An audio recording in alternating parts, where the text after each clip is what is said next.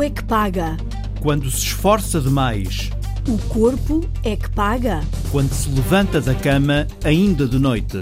O corpo é que paga. Quando se anda com o circo às costas. O corpo é que paga quando se fica dependente. Estamos a ir para a casa da Inês. 54 anos de uma vida já com muitos capítulos. Afinal, agora não é as drogas, é a fome. A Rita Colasso vai abrir este livro.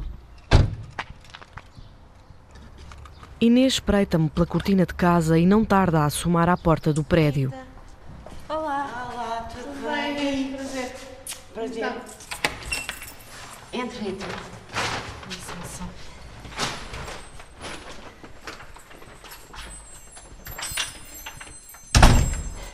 Eu posso mostrar, é, é que isto está um bocado desarrumado.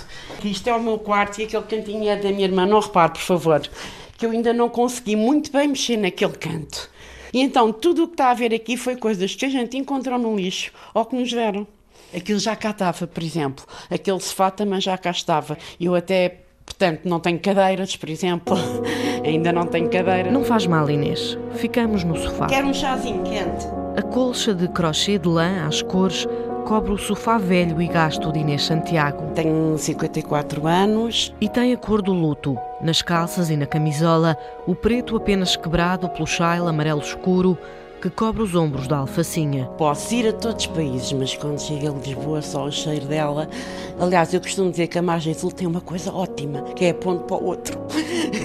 Hoje vivo à margem de Lisboa, no Monte da Caparica. O bairro mais pobre da Almada. Diz ali no Cristo Rei, é um dos bairros mais pobres da Almada. Diz no Cristo Rei, mas não é no Cristo Rei da Ponte, no Cristo Rei aqui, na, portanto, onde a gente tem as assistentes. Diz lá que é o bairro mais pobre da Almada. Eu vim cá ter, pronto, infelizmente há 10 anos, realmente há 16. É, parece o tempo passa realmente muito depressa. Inês passou a infância e a adolescência em Lisboa na freguesia dos Olivais. Foi lá que eu comecei os meus amigos, as festinhas de garagem, anos 80, anos 70, não é aquela coisa, aquele rebuliço todo que havia naquela altura, coisas novas que apareceram, a gente éramos super curiosos e eu então, não é? Eu era muito popular, era a bombocas. Portanto, era muito gira, era a bombocas, era muito popular no liceu. E então a coisa começa precisamente no divórcio dos meus pais. O meu pai foi-se embora de casa, a minha mãe ficou com três filhos, aquela altura era complicado, não é? E comecei a revoltar-me, a ver que não era assim, não é que isto não era só peace and love, afinal.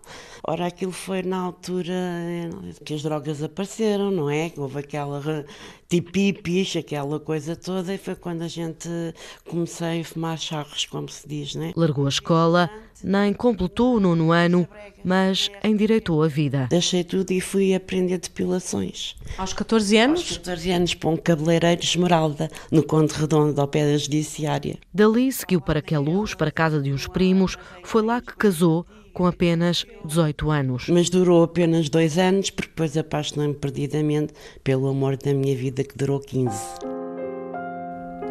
Inês apaixonou-se por Manuel. Perguntavam-me, não era pelo Manuel.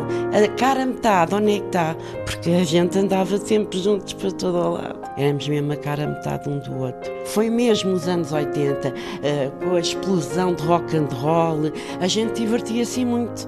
Fomos para, a Europa, fomos para aqui, fomos para lá, viajámos, não quisemos filhos só para nos dedicarmos um ao outro.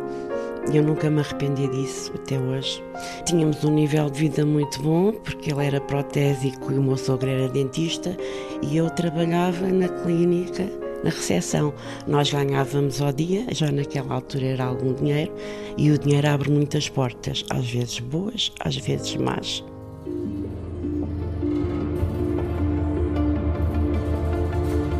Também fumávamos heroína, não é? A gente fumou durante muito tempo ainda, fumámos, mas íamos ao casal ventoso. Nessa altura era o hipermercado de Lisboa e era lá que a gente ia de carro e vinha para casa, ou seja, nunca nos metemos com ninguém, nunca houve problemas, uh, era entrar e sair com o carro. Quer tinha dizer, um historial de, de, de, uma vida ligada à droga? Uh, sim, sim, sim. Aquele grupo. Quando o conheceu já era assim? Sim, sim, já, já era assim, eu é que não era não havia a informação que a heroína fazia. Eu nunca pensei, ao cabo de um ano, é que eu vi o que é que era a heroína, ao cabo de um ano. Começou-me a doer o corpo todo, começou-me a... Eu disse, ai meu Deus, que aflição, o que é que eu tenho, o que é que eu tenho? E eu lembro perfeitamente ele dizer, espera um bocadinho que isso já passa. E eu pensar, espera um bocadinho que isto já passa.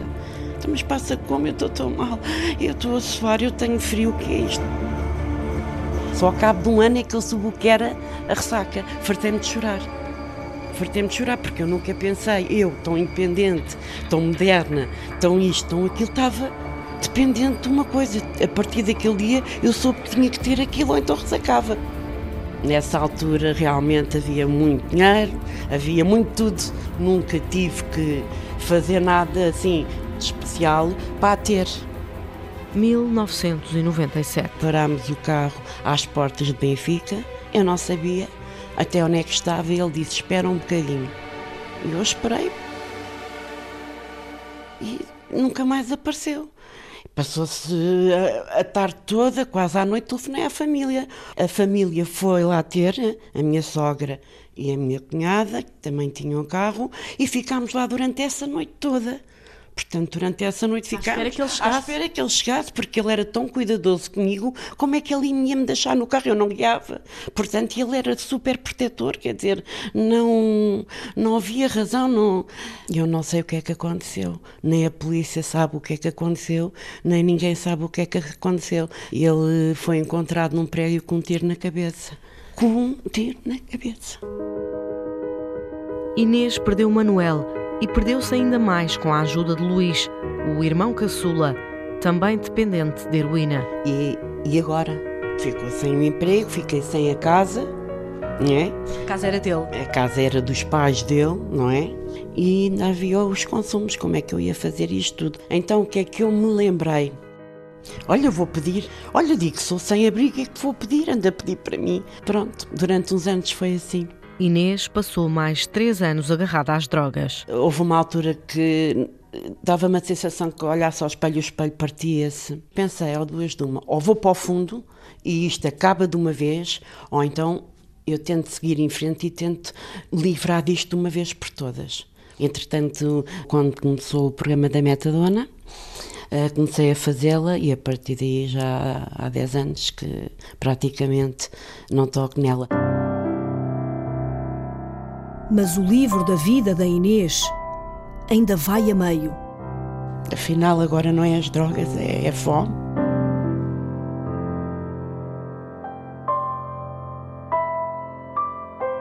Inês, vamos lá buscar vamos o almoço? buscar o almoço, então, ok. Vamos lá. Faz favor, Rita. Sim, Rita. Continua a acompanhar a Inês. Nós continuamos atentos. Inês veste o casaco e leva na mão um saco verde com marmitas de alumínio lá dentro. Seguem agora vazias, mas daqui a nada já vão trazer o almoço e o jantar. A caminhada de um quarto de hora até à cantina social da Misericórdia tem paragem em casa de uma vizinha de quase 90 anos, que também precisa das refeições. Dona Afonso, já casou. Olá, boa tarde, querido. Hoje, hoje, venho, hoje venho, não venho sozinha. Hoje venho buscar o, o, o seu comerzinho com uma, com uma senhora da rádio. Ah. Olá, boa tarde. Tudo bem? Está aberto. Olha, Dona Afonso, vem cá para não estar. Pronto. Eu já venho e já lhe trago então o almoço, tá bom? Ok. Até já, então. Até já. Portanto, este é o bairro, efetivamente, onde nós estamos agora aqui a caminhar. Sim, é Monte da Caparica tudo. Este agora que estamos a passar é o bairro branco. E o seu? O meu é o amarelo porque os prédios são amarelos. Isto é por, por cores. Veio para aqui, para este bairro, há seis anos, com a irmã, 10 anos mais nova, e o sobrinho Tiago, hoje com 17. Tinham pouco para os três, mas lá ia dando. Foi assim até outubro do ano passado, altura em que a irmã de Inês morreu. Porque ela teve um ataque de coração no metro fulminante. Estava ao lado, Inês? Eu estava. E ela foi eu tento fazer assim, olhar para ela, já ela estava assim. Foi uma estação. Com a morte da irmã e agora apenas dois a viver em casa, os apoios sociais foram reduzidos para 260 euros, que levaram três meses a chegar. Quando voltarmos a casa, Inês há de explicar como se vive com 260 euros. Hoje, Hoje, canja de galinha com hortelã e jardineira de vitela com chouriço. Inês entrega o saco verde com as marmitas de alumínio e o saco branco com os taparoeiros da Dona Afonsa. ah, pronto. Aqui funciona um centro de dia, uma creche e a cantina social, que presta apoio alimentar diário a 25 famílias, cerca de 90 pessoas. Até amanhã, obrigada. Já está despachada, então? Já. Ai, até está um dia bonito mesmo assim para o que tem estado, passarinhos e tal. Daqui o Dona. Afonso, olha, eu vou pôr aqui na mesinha, está bem? Então um beijinho e até amanhã. A caminho. Casa outra vez. A fruta, Portanto, Tem três papos secos, duas bananas, uma maçã. o almoço, um almoço, que é o meu. E isto São é dois. para mim e para o Tiago. Mas o Tiago come isto. Às vezes ainda deixa um bocadinho e eu venho comer. A gente tem que sempre ter ajudas, porque senão não conseguimos. É impossível. E é isto que me custa mais. Quem é que vos ajuda? É uma vizinha aqui embaixo, que é uma senhora muito querida, que é o anjo da guarda. A gente recebe 22 a 22. E é impossível, vou-lhe dizer, é mesmo impossível, nem a pastilha elástica dá, como eu costumo dizer, conseguir viver um mês com 260 euros. É o que mais me custa é arranjar alimentação. Eu, eu aqui há dias, peço desculpa, tive que pôr no Facebook que estava muito atrapalhada, que estava mesmo sem alimentos. E tive que pôr no Facebook a dizer que se havia alguém que me poderia ajudar. É muito complicado e desgastante saber se amanhã eu vou ter pão para pôr em cima da mesa. Tenho que ir sempre, já fui pedir a restaurantes, uma vez consegui um restaurante lá em cima, consegui ir lá à noite buscar o que sobrava à noite. N- Não é vergonha que eu sinto, mas sinto-me humilhada. Parece que falhei, parece que estou a falhar outra vez. Afinal, agora não é as drogas, é a fome. Inês já esteve em programas ocupacionais de emprego, mas há meses que não consegue trabalho. Não sei, talvez da minha idade, eu gostava muito de arranjar um emprego. E depois, você sabe que eu tenho um grande sonho. O meu sonho era trabalhar com livros, numa biblioteca. Nem que fosse fazer limpezas e limpar-lhe o pó, mas eu adorava, adorava trabalhar com livros, a sério. Gosto de ler, eu adoro ler Flor Bela Espanca, sei lá, eu já li Gabriel Garcia Marques. essa- Foi quando estive a fazer o luto Manuel que eu comecei Um capítulo. Inês só quer viver mais um capítulo. A Inês quer trabalhar. Com livros. Nem que seja a limpar o pó dos livros.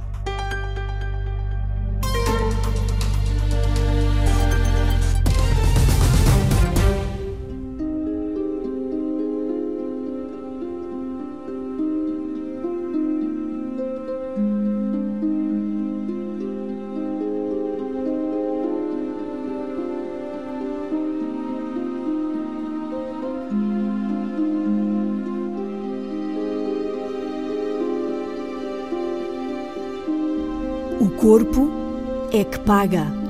Quando se é escrava da comida. Não consigo ficar na cama, não consigo fazer aquilo que é melhor para mim. Tenho de ir comer compulsivamente e às vezes tipo selvagem, quase animal, tipo tirar taparoeiros frios do frigorífico. Com quem é que estás a conversar, Sandra Henriques? Mónica, 29 anos. Estou sentada na mesa e tenho um micro-ondas à frente e aquilo tem um reflexo e tipo eu a comer e ah, pareço um, tipo um animal. É horrível estar a dizer isto, mas é assim que eu sinto. Mónica é um nome fictício para alguém que se sente escravizada pela comida. É muito frustrante, é tipo, eu sinto-me tipo escrava disto. É um bocadinho aquela adição silenciosa. Marta Portugal, especialista em distúrbios alimentares, lamenta que problemas como o de Mónica sejam muitas vezes encobertos. É um bocadinho aquela adição silenciosa que muita gente, eh, infelizmente, tem, mas efetivamente não, não gosta de falar, uh, dificilmente procura ajuda e, e, vive com ela durante, durante bastante tempo, até às vezes, uh, inclusive, é uma doença, é uma, uma adição que pode levar à morte. E a morte pode vir vestida de diferentes formas. Por exemplo, a anorexia. Começa de uma forma gradual, mas até num, num, espaço, num espaço curto de tempo, a perder peso, pronto, de uma forma bastante obsessiva. Uh, a pessoa começa a pesar-se todos os dias, uh, começa a restringir cada vez mais a sua dieta, ao ponto de haver pessoas uh, com anorexia a comerem uma maçã por dia ou nem isso. Pode levar à morte. Associada ou não à anorexia, pode estar a bulimia, que é. Uma pessoa comer compulsivamente, teve tanto tempo uh, restringida de comida, depois tem uma, o corpo tem mesmo uma necessidade de comer compulsivamente e depois com a culpa que sente após uh, essa, esse, esse episódio acaba por vomitar por tentar uh, realmente expulsar todos os alimentos que comeu nesse ataque. Mas há outros dois problemas alimentares que são os que afetam Mónica conta a técnica de aconselhamento Marta Portugal, que veio há um ano de Inglaterra, onde teve formação específica nesta área. O overeating é também uma, uma parte das adições em que a pessoa come compulsivamente até ficar, inclusive, é mal disposta, até ficar, até ficar a sentir-se mal e muitas vezes uh, também acabar por uh, purgar, por se sentir mal, mal disposta com isso. Purgar é vomitar e este problema pode incluir episódios de binge eating é a perturbação de ingestão alimentar compulsiva. São episódios de uma pessoa descontrolar-se com algum trigger. Trigger é uh, algum tipo de alimento que leva a que a pessoa se descontrole e então começa a comer compulsivamente até, até não dar mais. É tal e qual como se fosse uma adição a uma substância. Um, al um alcoólico bebe. Pode ser açúcar ou farinha? Pode ser açúcar, pode ser eh, chocolate, pode ser farináceos. Isso depende muito de pessoa para pessoa, mas é qualquer coisa que lhe dê uh, uma sensação de, de, conforto e que depois a pessoa não consegue parar e come até, até não, não, não, aguentar mais. Uma pessoa pode ter mais do que uma adição. É o caso de Mónica. Pela descrição que a Marta teve a dar, eu considero que tenho episódios de overeating e binging, não é? Eu como compulsivamente, um, especialmente à noite, e acordo todas as noites desde há quase 10 anos ou mais uh, para comer e não consigo um, não ir comer. Tal como um viciado em jogo, não há uma substância concreta que desperta vontade de comer desenfreadamente. No caso da toxicodependência são, são as drogas, no caso do alcoolismo há o álcool, que faz a tal alteração do humor. Uh, no caso, do, tanto no jogo uh, como na comida, efetivamente não existe uma substância que, que, faça alterar o humor, não é? Uh, e então uh, também cheguei à conclusão, também com, com, com, alguma, com algum estudo, que a teoria comportamental é a teoria que melhor se aplica uh, neste caso, que é uma, uma mudança de, de atitude que, que com, com a prática poderá levar então a uma mudança de, de, comportamento. A terapeuta está até a desenvolver um projeto com o psicólogo Pedro Uber, especializado em adição ao jogo. É o recém-criado Instituto de Apoio à Pessoa com Perturbação Alimentar para investigação científica e para consultas de terapia. Foi um modelo que eu desenvolvi eh, com base também no, no, modelo e no livro do, do Dr. Pedro Uber, também com outras investigações e com, com a experiência que eu também tive em, em Inglaterra. Uh, e é um, um, modelo muito baseado no, na teoria, no CBT, que é, que é a teoria mais comportamental. O foco está na mudança do comportamento que leva à adição. Atualmente não há ainda estudos que digam quantas pessoas têm em Portugal o mesmo problema do que Mónica. Um exemplo, se eu tiver uh, um empadão, como empadão, às 3 da manhã, se for preciso. Doce, açúcar, carne, com molhos, massas, tudo que me der uh, prazer. Uh, fruta não. Fruta é o último recurso. Se não tiver em casa os alimentos que tem vontade de comer, vai comprar de propósito. Depois, à noite, ou se estiver mais ansiosa, meio do dia ou assim, mas é mais para o fim do dia, dá-me uma vontade louca e se eu não tiver nada vou comprar. Outras vezes come à meia da noite o que tem em casa, nem que seja o esparguete que tinha guardado para o almoço do dia seguinte.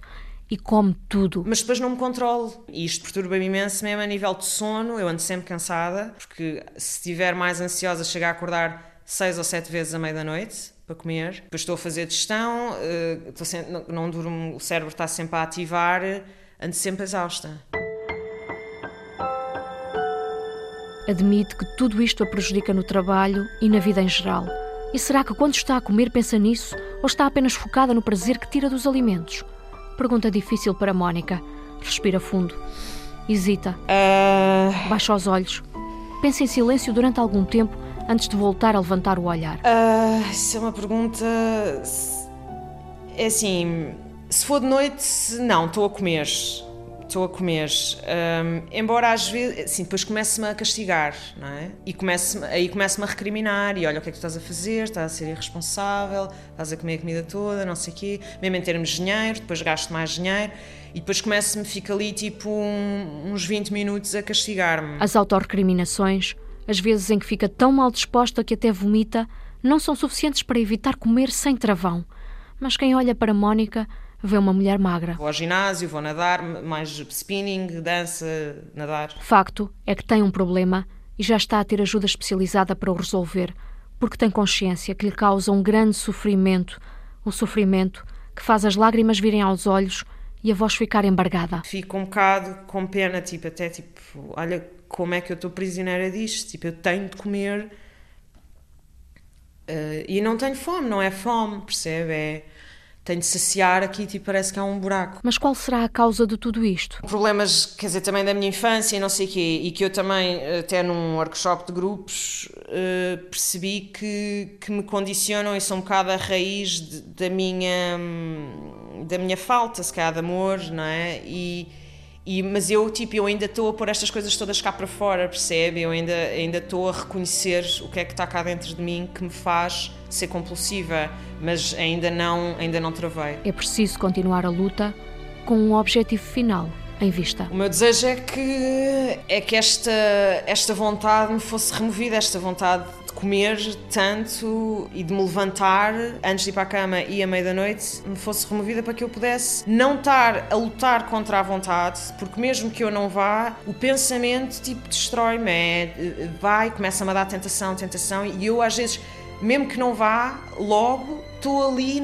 a resistir. Por isso, o que eu queria era que esta vontade desaparecesse, eh, que eu me sentisse mais em paz e dormir eh, normalmente, como as outras pessoas fazem.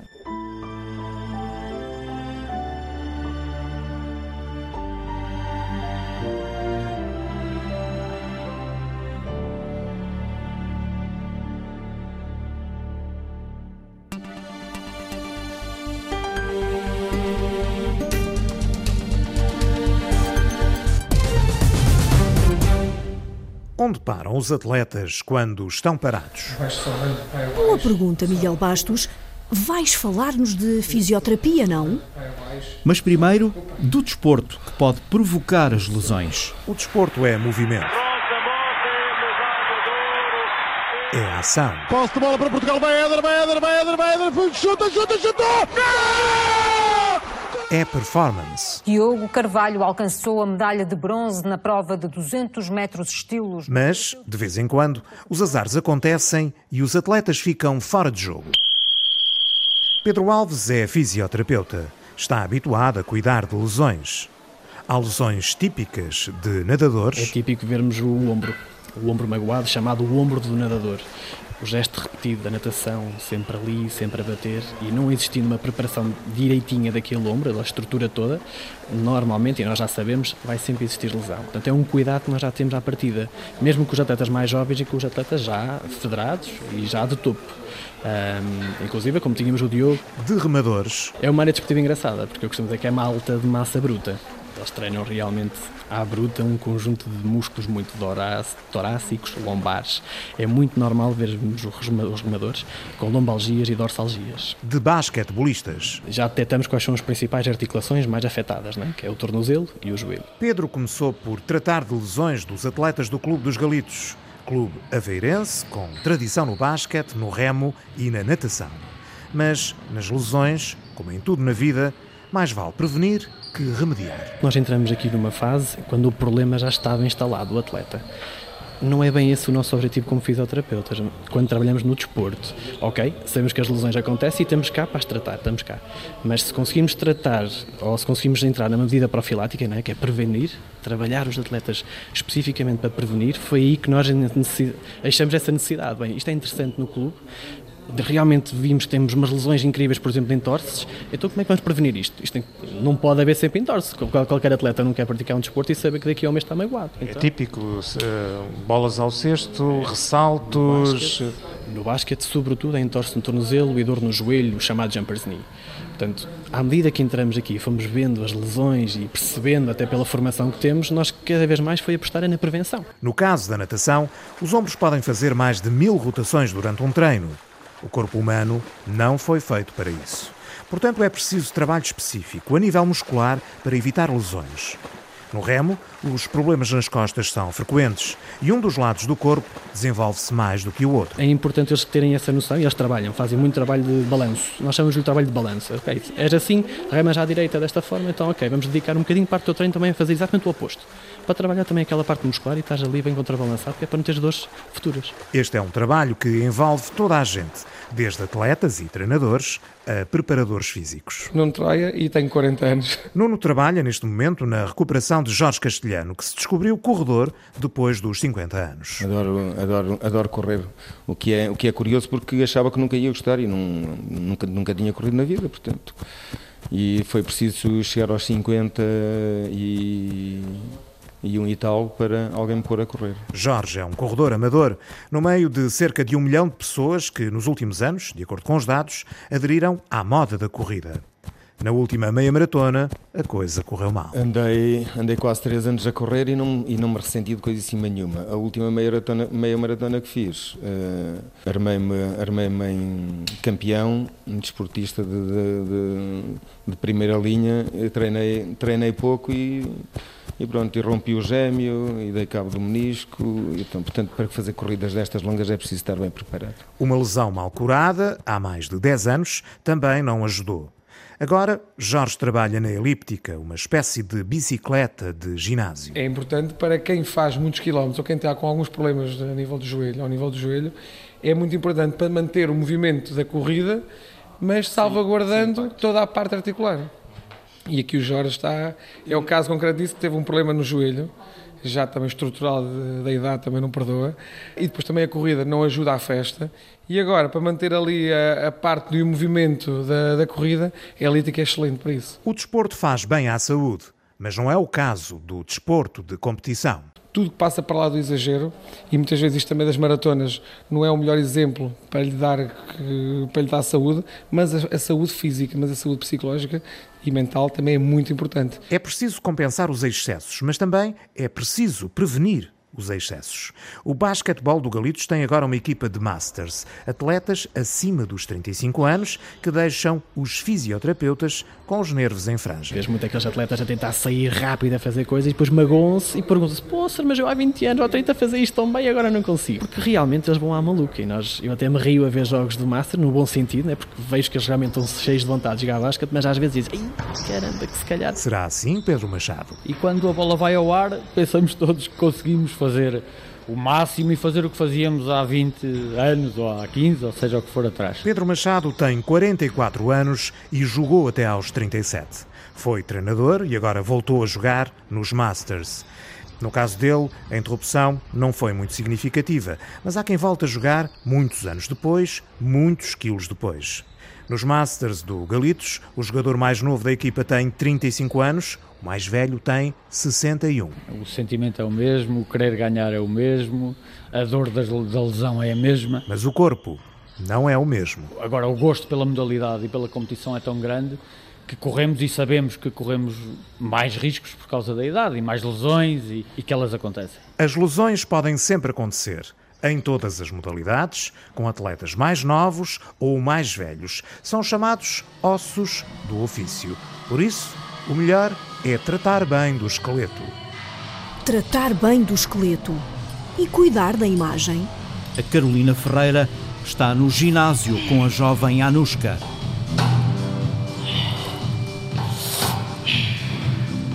Pode descrever-nos o que é que está a fazer?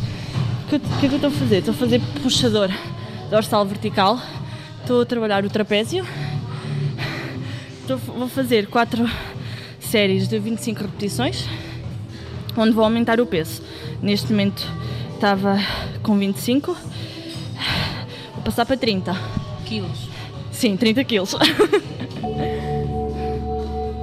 Sou Anos Camargos, tenho 20 anos, sou de Oliveira de Bairro. Neste momento sou apresentadora de concursos uh, regionais, nacionais e ainda sou Miss Model Universo Portugal 2016. Faço trabalhos para marcas, faço presenças. Cara de boneca, corpo de sereia. Todos os lugares comuns sobre a beleza feminina parecem encaixar-lhe. No outro lado da moeda está muito trabalho, ou melhor, mais do que muito. Não diria só muito, diria muito, muito, muito, muito, porque realmente eu vivo, vivo da minha imagem, não é? Tenho que trabalhar o corpo todos os dias. Penso que neste momento o único dia que eu descanso é ao domingo. Uh, se for necessário, eu acordo às 7 da manhã para ir treinar, para fazer cardio em jejum durante uma hora. Depois bebo só um batido de proteína e vou continuar a fazer o meu treino na parte de musculação. E ainda no final do treino faço um HIIT uh, na passadeira ou na bicicleta ou na elíptica. Segue dieta e plano de treino sob a supervisão de um personal trainer, ou seja, um treinador pessoal. Neste ginásio faz exercício e trabalha como recepcionista. Quando trabalho de manhã, venho treinar à tarde e quando trabalho à tarde, venho treinar de manhã. É sempre assim. Passo 24 horas no ginásio. Como é que este percurso uh, começa? Como é que chega a ser Miss? Sempre vivi no mundo de espetáculo, no mundo da moda. A minha mãe já realizava concursos de beleza uh, desde que eu me lembro, desde que eu nasci, não é? O meu pai é fotógrafo. Como surgiu isto da Miss Model Universo? Então, foi mesmo a direção da Miss Model Universo que me contactou para eu ser a, a representante de Portugal. A partir do, do, momento em que souberam que eu iria representar Portugal no estrangeiro, surgiram vários trabalhos tenho mais convites para concursos internacionais. E assim rumou a Espanha, em outubro, para participar num concurso de beleza. É o que eu trouxe para Portugal. A experiência, a oportunidade de interagir com diferentes pessoas, novas culturas. Isso para mim foi o mais gratificante. Antes de ir, os treinos eram ainda mais intensos. Eu, antes de me, de me, deitar, ainda tinha que ir caminhar 40 minutos ou uma hora. Antes de me deitar, à parte dos treinos de duas horas de tarde e uma hora de cardio em jejum de manhã. Foi uma, foi uma fase complicada, uma fase complicada que eu, que houve momentos que, que eu queria desistir queria desistir e, e até houve choro, houve tudo, mas a minha família deu-me apoio e deu-me o apoio necessário e ainda me dá, não é? Isto foi antes de ir à Espanha? Antes de ir à Espanha. É claro que agora continuo a fazer as dietas, a alimentação.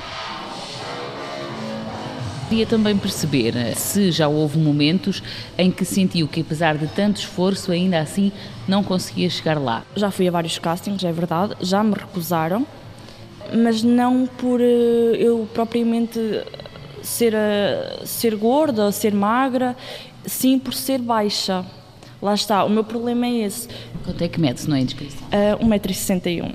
É daí então algumas limitações que tem sentido neste mundo da moda? Sim, sim, sim, de facto sim. Uh, apesar que eu sempre tentei, sempre lutei por aquilo que queria uh, e irei continuar a lutar. Portanto, não dá para alguns trabalhos, dá para outros. Claro que sim. Isso é, há sempre, há sempre opção, há sempre solução uh, para tudo. Se não for uma coisa, é outra. Anuska Marques tem consciência de que para realizar alguns sonhos poderá ter de fazer as malas. A cidade de Oliveira de Bairro é uma cidade muito bonita, mas a nível de conquistas uh, pode existir algumas, mas para a área que eu quero, não. Só em Lisboa ou no Porto é que eu irei conseguir algum dia chegar ao mundo da televisão. O meu sonho é ser ou apresentadora ou mesmo uh, atriz de telenovelas.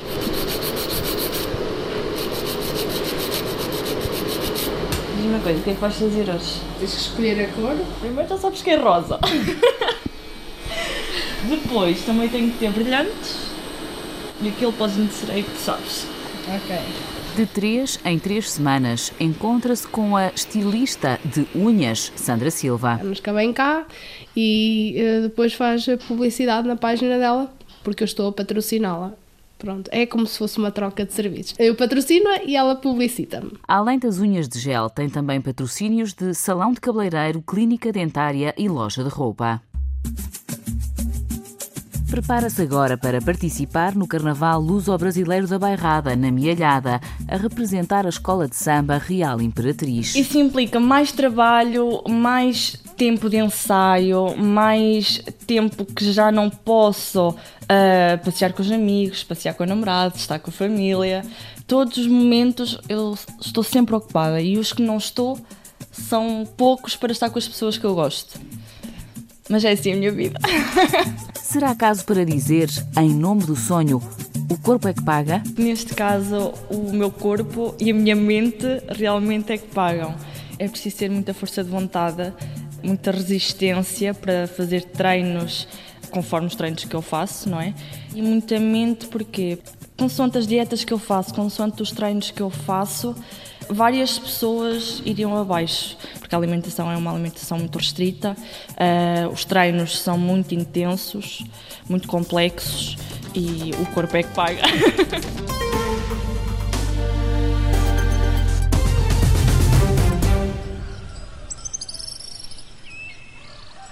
Sabes que a vida de trabalho no campo já não é o que era. Hum. Agora passa-se mais tempo no escritório. O Paulo Nobre juntou dois agricultores no Alentejo. Um tem 55 anos, o outro tem 98. Essa rua. A gente engata o animal e pega aqui as retas que vêm com o animal, vem aqui, até aqui, depois conduz. Para a esquerda ou para a direita. Não é? A charrua e o burro são companhias diárias de Joaquim Ferreira, por terras de Montemor, conhecido como Joaquim do Pinheiro. Aos 98 anos, as costas curvadas iniciam uma vida dura ligada à terra. É, trabalhei sempre na agricultura. Pronto, nasci na agricultura e foi sempre toda a minha vida. E agora, por mais tarde, por reformei-me mais tarde. Quando é que começou a trabalhar na agricultura? Ora, olha, tinha sete anos, o meu pai mandava guardar porcos. sete, oito anos comecei a guardar porcos. Depois eu andei a guardar umas cabras. Depois comecei a trabalhar sempre. sempre. Sempre meu pai tinha esta vida de fazendas, não é? Quer dizer que era preciso, eu tinha 10 anos, já engatava as bestas, já ia charroar com as bestas. Aprender a carregar trigo, fazer carradas de trigo, enfim, a agricultura, pronto. A Joaquim Pinheiro não se lhe houve um lamento ao longo da conversa sobre os tempos duros passados no campo, ao rigor do tempo, pejado de sacrifício. Tinha que trabalhar.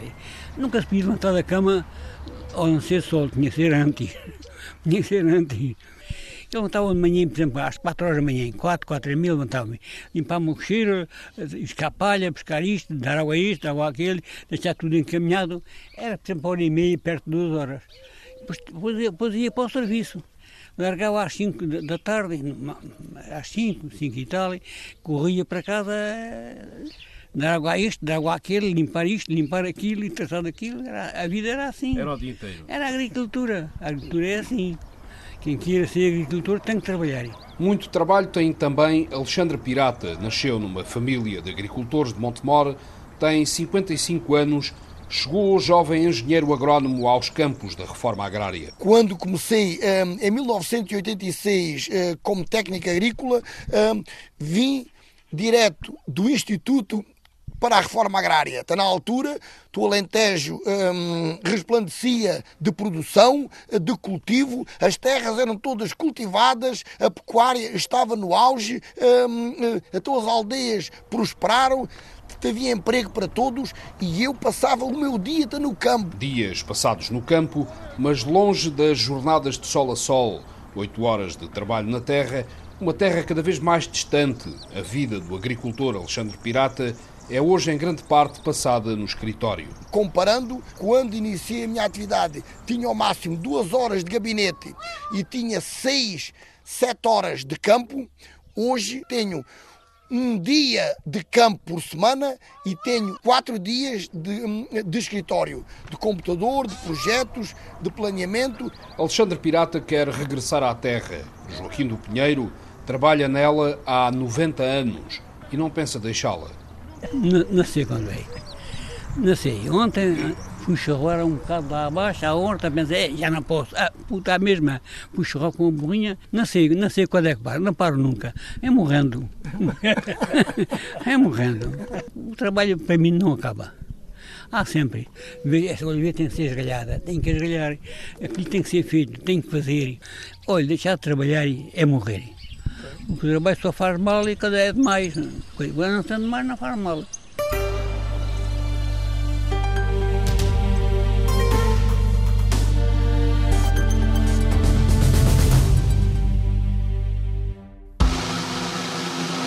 Senhoras e senhores, meninas e meninos, muito boa tarde. Bem-vindos ao grande Circo Shen. Antes de iniciarmos o nosso espetáculo, informamos que no interior do circo temos à venda as deliciosas pipocas de fabrico italiano.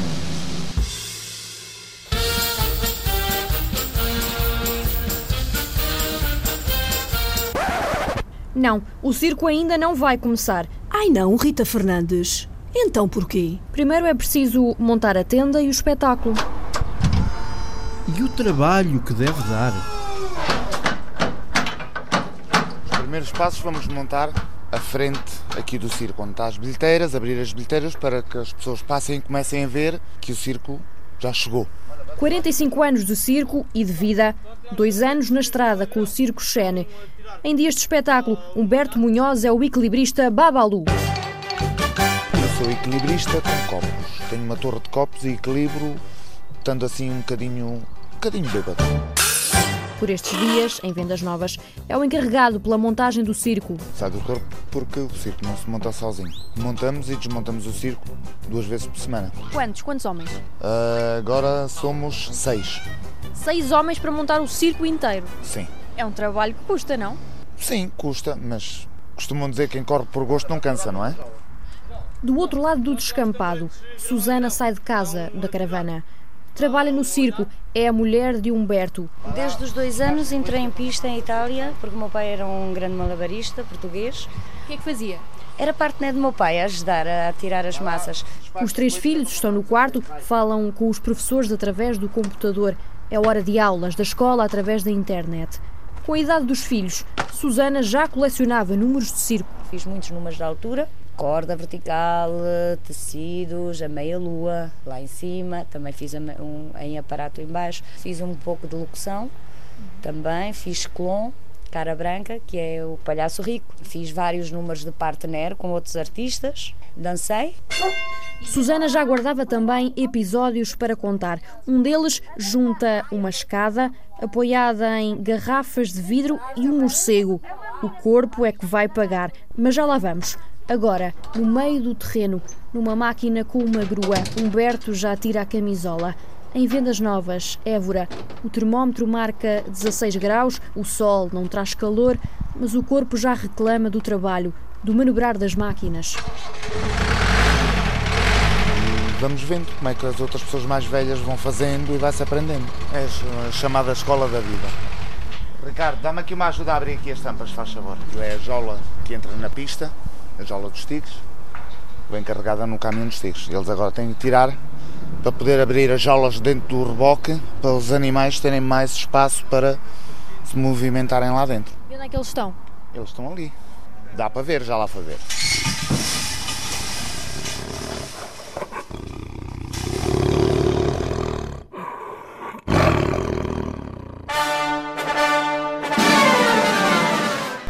14 anos fazia um número que era uma escada de 5 ou 6 metros e a escada não tinha pés, ou seja, estava pousada em cima de quatro garrafas. Então Só essas... de ouvir já parece perigoso. Não, era perigoso, mas eu não tinha medo. O meu pai que estava cá embaixo e o que acontecesse, o que acontecesse eu tinha o meu pai cá embaixo, ele segurava-me bem.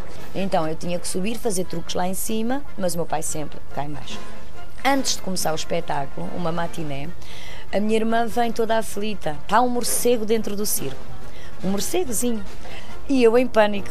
Fiquei tensa, tensa, tensa de nervos. Lá foi.